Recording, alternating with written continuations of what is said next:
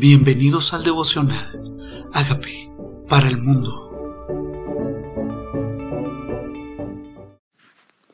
La maldad de los hombres. Génesis capítulo 6.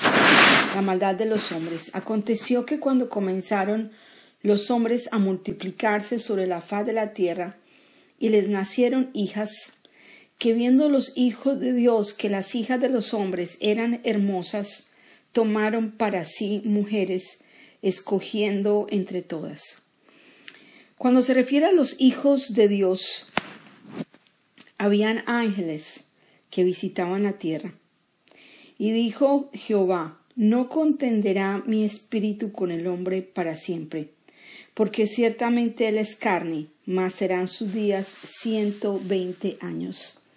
Como acabamos de leer las otras historias de, de las genealogías de Adán, los días de ellos eran largos, eran 800, 900 años fue Matusalén. Y aquí entonces el Señor acorta los días a 120 años. Y dice, había gigantes en la tierra en aquellos días, y también después que se llegaron los hijos de Dios a las hijas de los hombres y les engendraron hijos. O sea, la, el genoma humano, el diseño del ADN del ser humano estaba eh, no corrompido, pero no estaba de acuerdo al diseño original. Había una mezcla entre ángeles y mujeres. Y habían gigantes en aquel momento. Entonces dice, y, y también después se llegaron los hijos de Dios, o sea, estos ángeles, a los hijos de los hombres a las hijas de los hombres y les engendraron hijos. Estos fueron los valientes que desde la antigüedad fueron varones de renombre. Entonces aparentemente crearon como una nueva raza, valientes gigantes. ¿Y eran qué? Hombres de renombre, varones de renombre.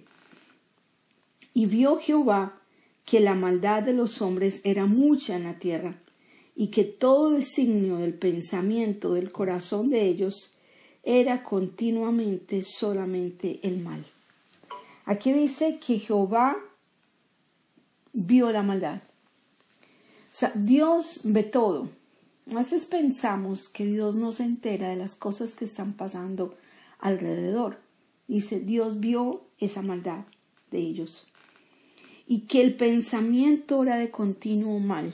O sea, aquí ni siquiera habla de la ejecución, habla de un corazón, habla de un de un pensamiento que no estaba agradando a Dios. Y se arrepintió Jehová de haber hecho al hombre en la tierra, y le dolió en su corazón. Y dijo Jehová, raeré de sobre la faz de la tierra a los hombres que he creado, desde el hombre hasta la bestia, y hasta el reptil, y la ave del cielo, pues me arrepiento de haberlos hecho. Pero Noé halló gracia ante los ojos de Jehová.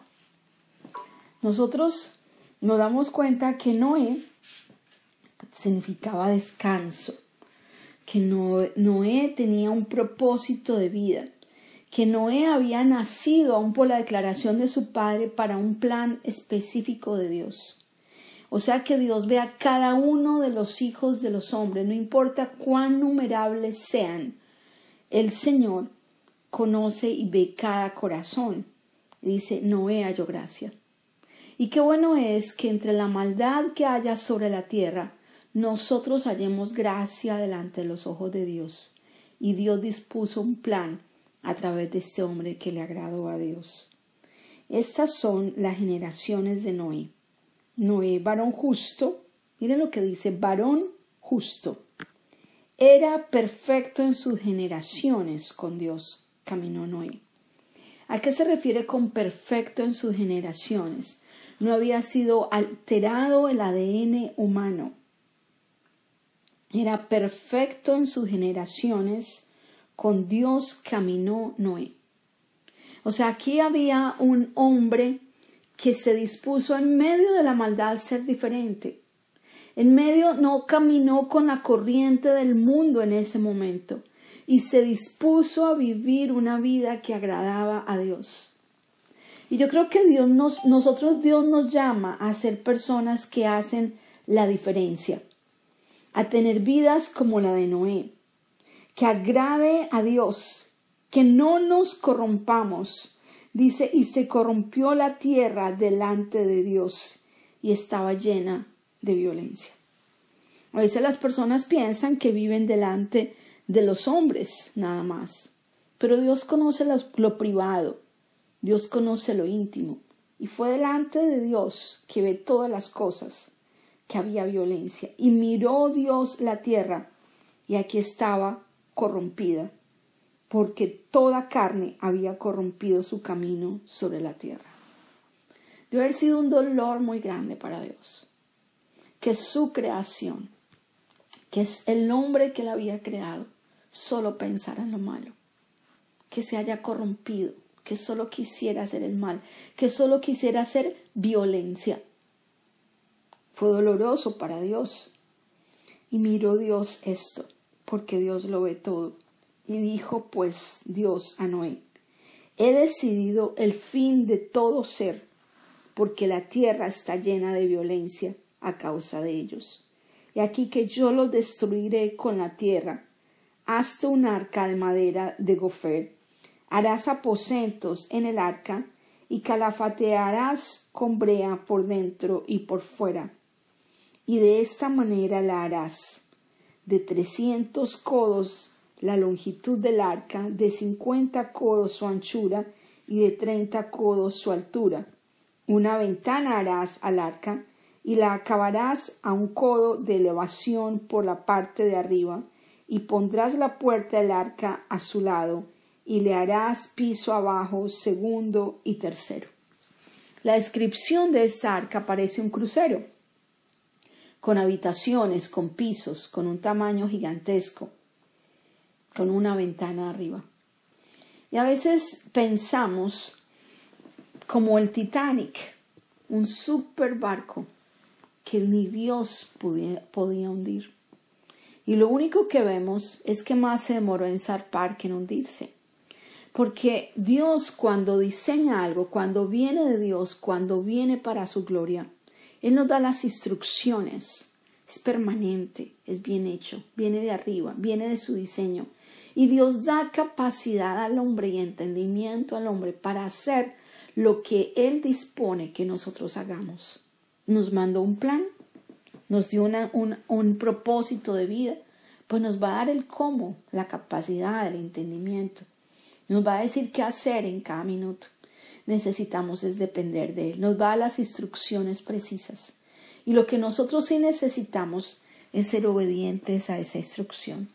No importa si a tu alrededor la gente no es creyente, nosotros tenemos que hacer la diferencia y elegir por encima de nuestro ambiente, decidir caminar con Dios. Y dice que le hizo una ventana. Esa ventana tiene un propósito, esa ventana solo mira hacia arriba. No mira hacia los lados, mira hacia arriba. Porque en medio de la turbación que va a ocurrir, en medio del diluvio, en medio de las aguas crecerse, en medio del pánico tal vez de las personas que se ahogan alrededor, lo que Dios quería era que Noé lo mirara a él, que Noé mirara al cielo. De aquí yo traigo un diluvio de agua sobre la tierra para destruir toda carne en que haya espíritu de vida debajo del cielo, y todo lo que hay en la tierra morirá. Mas estableceré mi pacto contigo. O sea, le cuenta lo malo que va a ocurrir, pero el plan de Dios también para él.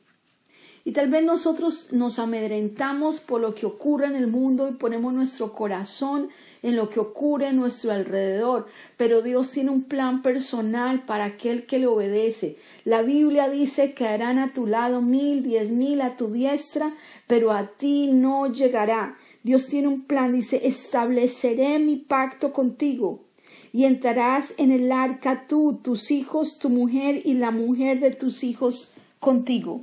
Y Dios quiere que nosotros construyamos esa arca. Esa arca primero es en oración. Es un arca donde estás tú, tu esposo, tus hijos y los esposos o esposas de tus hijos. Y vas a declarar delante de Dios que están protegidos, que están cubiertos, que el diluvio no los lleva, que la inundación de agua no los lleva, que lo que ocurre en el mundo no los lleva, porque tú estás construyendo un arca en oración para protegerte a ti y a tus hijos. Solo era Noé el que caminó con Dios, solo era Noé el justo. Pero Dios lo bendijo a él, a su casa. Cree en el Señor Jesucristo y serás salvo tú y toda tu casa. Y de todo lo que vive, de toda carne, dos de cada especie, meterás en el arca para que tengan vida contigo, macho y hembra serán. Era la única manera de luego multiplicarse, macho y hembra, hombre y mujer. Dios lo estableció así y de las aves según su especie, de las bestias según su especie, y de todo reptil de la tierra según su especie, dos de cada una de las especies entrarán contigo para que tengan vida.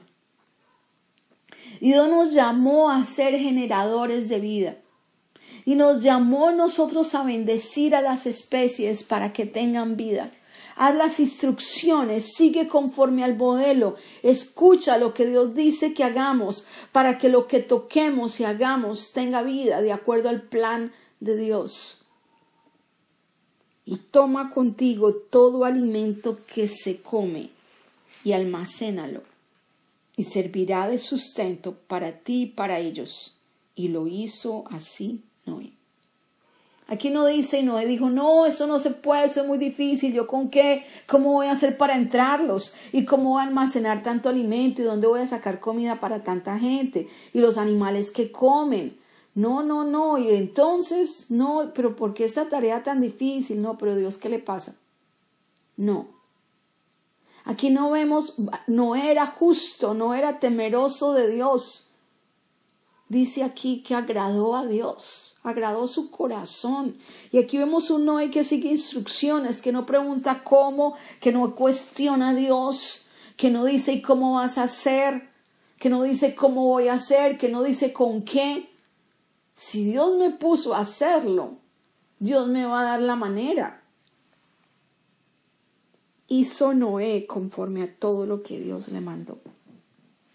Estamos listos a seguir instrucciones de parte de Dios. Estamos listos a que trabajar construyendo nuestra arca para que nosotros y nuestras familias se salven. Estamos listos a ser generadores de vida, proteger en oración primero y reclamar para Dios. Bueno, van a decir, ah, pero si mi hijo no quiere venir, pero si mi hija no le gustan estas cosas. Aquí no preguntó no es eso. Y si mis hijos no me creen, no. O sea, él no cuestionó, sí, yo creo que mis hijos, sus esposas, mi esposa, se va a salvar conmigo. Eso creyó Noé. Y Dios lo hizo. Y Dios lo hizo. Y, y, y Noé siguió instrucciones. Dice que por esa fe, dice el libro de Hebreos capítulo 11, condenó al mundo. Porque si él creía, si nadie hubiera creído, pero él le creyó a Dios. Dios quería destruir a toda la humanidad, pero encontró a uno. Y de pronto Dios quiera destruir una, una empresa, pero que encuentre uno orando. Y de pronto el Señor quiere destruir un barrio, pero que encuentre uno orando. Y Señor puede querer destruir a una nación, pero si encuentra uno orando, creyéndole. Se necesita uno que le crea a Dios para que Dios rescate. Por eso vemos la gracia de Dios en el libro de Génesis. Un Dios que por su gracia, la gracia cobijó a sus hijos, las esposas de sus hijos y a su mujer. Y aunque nunca había llovido, nunca había caído agua sobre la tierra, porque antes salía para la producción de la comida un vapor de dentro de la tierra. Era la primera vez que iba a llover. Noé no cuestionó lo que Dios le dijo que iba a hacer, aunque no sabía que era llover y no sabía que era un diluvio. Simplemente siguió instrucciones. ¿Qué tal si le decimos a Dios, quiero seguir tus instrucciones? Señor, quiero oír tu voz. Quiero que cuando me veas a mí, haya gracia delante de tus ojos. Que cuando veas mi casa, Yo en mi casa te serviremos, hallemos gracia delante de tus ojos. Y yo quiero ser aquella persona que en medio de la oscuridad que haya a mi alrededor, yo haga la diferencia. Y que cuando mires a la tierra te complazcas en mi vida. Y que no te arrepientas cuando me veas a mí. Y pienses, valió la pena, valió la pena por esta persona que hoy se inclina delante de mí. Y que nosotros seamos ese instrumento de cumplir el plan de Dios. Dile, Señor, aquí estoy aquí estoy. Perdóname cuando te cuestiono, perdóname cuando hago las cosas a mi manera, perdóname cuando mi mente razona y piensa cómo y comienza a encontrar excusas y argumentos, acalla las voces de mis argumentos para que tu plan sea hecho en, en mí, a través de mí y para bendición de muchos. Y le reconozco que soy pecador. Pero tú moriste en la cruz por mis pecados. Yo te invito a que entres a mi vida como Señor y Salvador y hagas de mí la persona sana y libre que tú quieres que yo sea. Amén.